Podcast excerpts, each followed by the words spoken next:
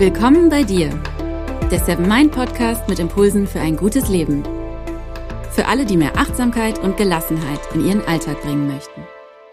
Hi und herzlich willkommen zum Seven Mind Podcast. Mein Name ist René Träder und das ist die 134. Impulsfolge. Nun ist also schon September. Wovon träumst du eigentlich nachts?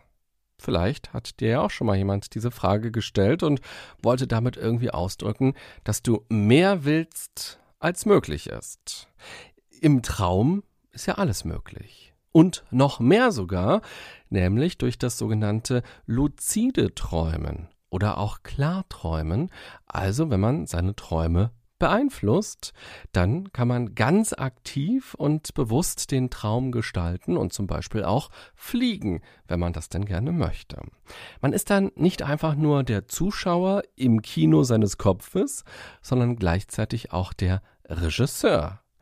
In dieser Folge werde ich dir erzählen, welche Methoden es gibt, um seine Träume zu beeinflussen und wieso Achtsamkeit dir dabei hilft. Und wir machen noch einen kurzen Exkurs in die Schlafphasen, der dich vielleicht auch nochmal dazu motiviert, heute ein bisschen früher ins Bett zu gehen und deinem Körper, also dir, etwas Gutes zu tun. Vorher noch ein kurzer Hinweis aus dem Seven Mind Universum. Wusstest du schon, dass es in der Seven Mind App auch Schlafgeschichten gibt? Wenn man erwachsen ist, dann werden einem nicht mehr so oft gute Nachtgeschichten erzählt. Als wir Kinder waren, da war das für die meisten ein festes Ritual.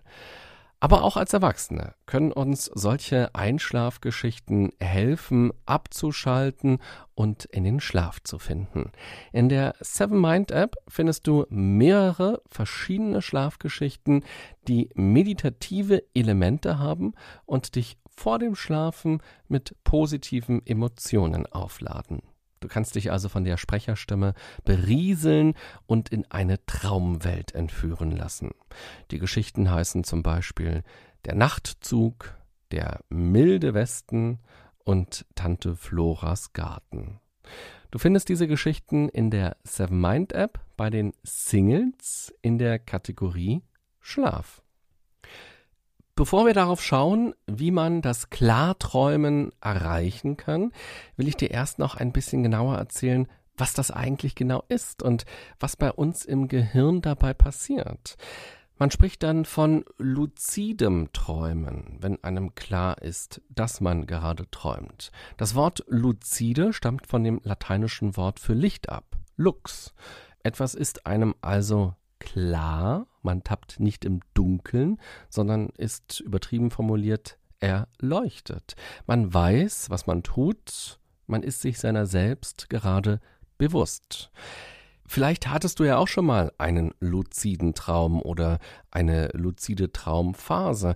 Gerade kurz vor dem Wachwerden kann es diesen Moment geben, wo man in diesem Zwischenzustand ist. Man träumt vielleicht sogar was total Verrücktes und gleichzeitig weiß man, dass man gerade träumt und gleich wach ist und auch gleich aufstehen muss. Und vielleicht kennst du das ja auch von dir, wenn man sich schon so klar darüber ist, dass man gerade was Schönes einfach nur träumt und das nicht der Realität entspricht und man aber gerade merkt, oh Gott, ich werde gleich wach, ist alles nur ein Traum und man dann noch versucht, wieder zurückzugleiten in diese Traumwelt und den Traum noch so ein bisschen zu packen und noch ein bisschen mehr von diesem schönen Traum zu haben und nicht in diese kalte, böse, finstere Welt gleich wieder zurückzukommen und dann, ja, zur Schule zu gehen, zur Uni zu gehen oder äh, zur Arbeit zu gehen.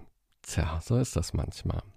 Menschen, die das luzide Träumen üben, die wollen diesen bewussten Zustand auch mitten im Traum haben und ihn dann eben auch stärker beeinflussen können. Dabei kann man nicht nur sein eigenes Handeln im Traum beeinflussen, also steuern, sondern auch teilweise die Umgebung mit kreieren. Ein Klartraum ist quasi die Schnittstelle zwischen Fantasie und Realität. Der Begriff stammt übrigens von einem niederländischen Psychologen und Schriftsteller, der von Mitte des 19. Jahrhunderts bis Anfang des 20. Jahrhunderts lebte. Er hatte ein Traumtagebuch geführt und dort genau aufgeschrieben, was er geträumt hat. Und so soll er mehr als 350 Klarträume gehabt haben. Und damit hast du auch schon eine der ganz wichtigen Methoden erfahren, wie man das Klarträumen erlernen kann, nämlich übers Schreiben eines Traumtagebuches. Dazu gleich auch noch ein bisschen mehr. Für die Psychologie oder auch für die Medizin und die Schlafforschung war das lange Zeit kein besonders spannendes Thema, denn das ist ja keine Krankheit, die man heilen muss und es ist auch keine Medizin. Die Frage ist also, Warum sollte denn jemand überhaupt seine Träume selber gestalten? Was bringt es denn der Person? Was hilft es? Und was bringt es vor allem auch der Wissenschaft, das genauer zu untersuchen? Inzwischen gibt es ein bisschen Forschung dazu und man geht davon aus, dass das luzide Träumen vor allem in der REM-Phase passiert, also in der Phase, in der sich auch unsere Pupillen bewegen. In der Nacht durchlaufen wir ja mehrere Schlafphasen, die sich immer wieder abwechseln. Man kann sie vereinfacht auch in Tiefschlafphasen und Leichtschlafphasen unterteilen. Wenn wir in Tiefschlafphasen sind, dann ist es schwerer, uns wach zu kriegen und wenn gerade dann unser Wecker klingelt, dann ist die Wahrscheinlichkeit besonders hoch, dass wir ihn verärgert gegen die Wand feuern und das Gefühl haben, dass das ein richtig mieser Tag werden kann. Diese Phase ist auch besonders wichtig zur Regeneration, sogar auf Zellebene. In dieser Zeit werden nämlich Zellschäden repariert. Haben wir zu wenig dieser Phasen, weil wir immer nur kurze Nächte haben oder ständig zwischendurch aufwachen und nicht durchschlafen und dadurch eben nicht in den Tiefschlaf kommen, dann kann sich das massiv auf unsere Gesundheit und auf unser Wohlbefinden auswirken. Die Körperfunktionen werden in dieser Phase runtergefahren, Puls und Atmung verlangsamen sich und die Körpertemperatur sinkt. In der REM-Phase da wirkt der Körper sehr entspannt, weil die Muskelspannung gleich Null ist. Aber das Gehirn, das ist hochaktiv. Durch bildgebende Verfahren weiß man inzwischen, dass in dieser Phase vor allem das Langzeitgedächtnis aktiv ist. Und das liegt daran, dass wir in dieser Phase die Erlebnisse des Tages verarbeiten. Wir sind dann sogar noch schwerer zu wecken als in dieser Tiefschlafphase, weil äußere Einflüsse ganz stark ausgeblendet werden, um diesen Prozess nicht zu stören. Es sollen keine neuen Wahrnehmungen ins Gehirn eindringen. Die Musik vom Nachbarn, die soll jetzt keine Rolle spielen und deshalb macht unser Gehirn sozusagen dicht, damit es gut arbeiten kann. In unserer Computerwelt, in der wir leben, da könnte man sagen, dass diese Phase damit vergleichbar ist, wenn die Festplatte neu geordnet wird, wenn Daten miteinander verknüpft werden, wenn alte entsorgt werden, sodass wieder Platz für Neues da ist. Viele verschiedene Erinnerungen, Erlebnisse, Wünsche und Emotionen werden dabei aktiviert und das nehmen wir dann als Traum wahr an das, was wir uns noch erinnern können, das, was dann in unser Bewusstsein kommt. Das ist dann der Traum, der ja oft sehr wirr ist und da ist eine ganze Menge bei uns gerade verarbeitet worden. In dieser Zeit ist unser Gehirn auch kreativ, weil es Dinge miteinander neu kombiniert. Und wenn man dann aufwacht, dann hat man plötzlich eine Idee oder die Welt sieht dann wirklich ein ganz kleines bisschen anders aus als noch gestern Abend. In der Nacht können sich also auch Probleme lösen. Von daher ist die Frage natürlich auch völlig berechtigt, ob man durch das luzide Träumen das Gehirn in seiner natürlichen Funktion in irgendeiner Weise behindert. Die Frage lässt sich aber nicht leicht beantworten, weil es eben noch nicht besonders viele Untersuchungen dazu gibt. Man weiß aber, dass beim Klarträumen der frontale Bereich des Gehirns aktiv ist, also der Bereich, der direkt hinter der Stirn sitzt und der eben auch im Wachzustand aktiv ist, wenn wir nachdenken, wenn wir Rechenaufgaben lösen oder wenn wir Entscheidungen treffen. Deshalb ist auch immer wieder zu lesen, wenn man sich mit dem luziden Träumen auseinandersetzt, dass vor allem Menschen, die sich gerade als eher psychisch labil beschreiben würden, keine Selbstexperimente machen sollten. Es gibt Menschen, die beschreiben, dass sie beim Klarträumen das Gefühl hatten, die Kontrolle zu verlieren oder dass ihnen plötzlich nicht mehr klar war, ob sie noch träumen oder ob sie schon wach sind und dass sie das als sehr beängstigend erlebt haben. Und so wie man eben auch keinen Fallschirmsprung macht, wenn man sich körperlich gerade nicht fit fühlt, weil man sich vielleicht auch vor kurzem ein Bein gebrochen hat, dann sollte man eben auch keine Traumexperimente machen, sich nicht in Traumexperimente stürzen, wenn man sich gerade nicht seelisch fit fühlt. Und da es hier im Podcast ja vor allem um Achtsamkeit geht, ist natürlich auch die Selbstreflexion wichtig. Frag dich also mal, ja, warum möchte ich denn gerne meine Träume gestalten können? Was verspreche ich mir denn davon?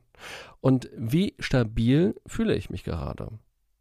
Und wenn du dich dann in die Lernphase begibst und die Techniken ausprobierst, dann frage dich auch immer wieder, wie es dir gerade geht und ob dir das gut tut, was du machst oder ob du negative Auswirkungen verspürst.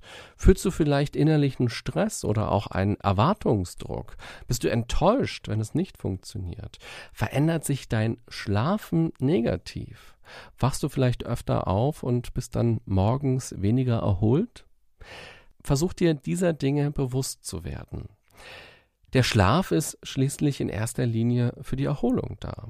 Wenn der Schlaf durch solche Trainings nicht mehr erholsam ist, dann ist es wichtig, eine verantwortungsbewusste Entscheidung zu treffen.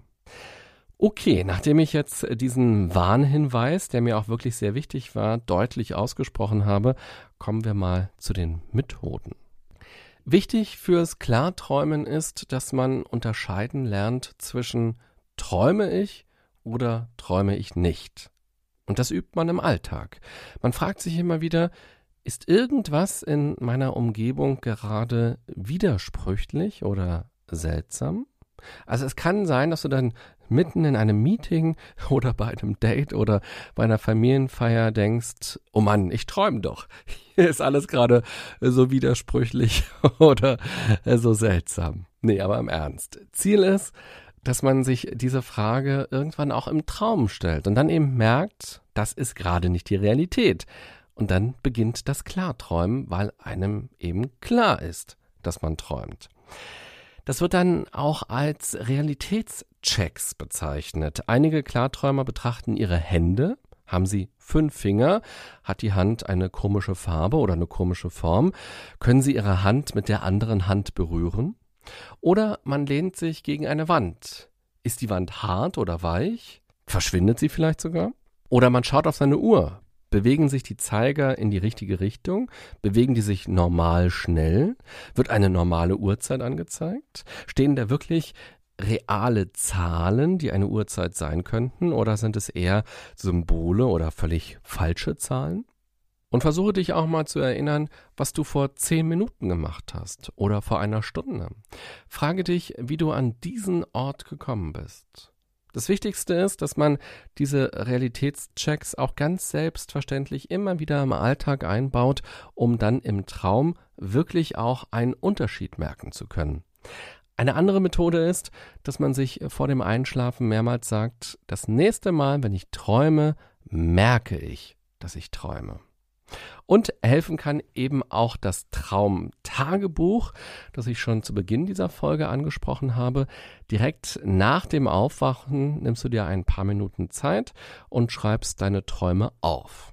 Und dadurch bekommst du einen ganz bewussten Bezug zu deinen Träumen keine Methode, aber auch hilfreich ist tatsächlich Achtsamkeit.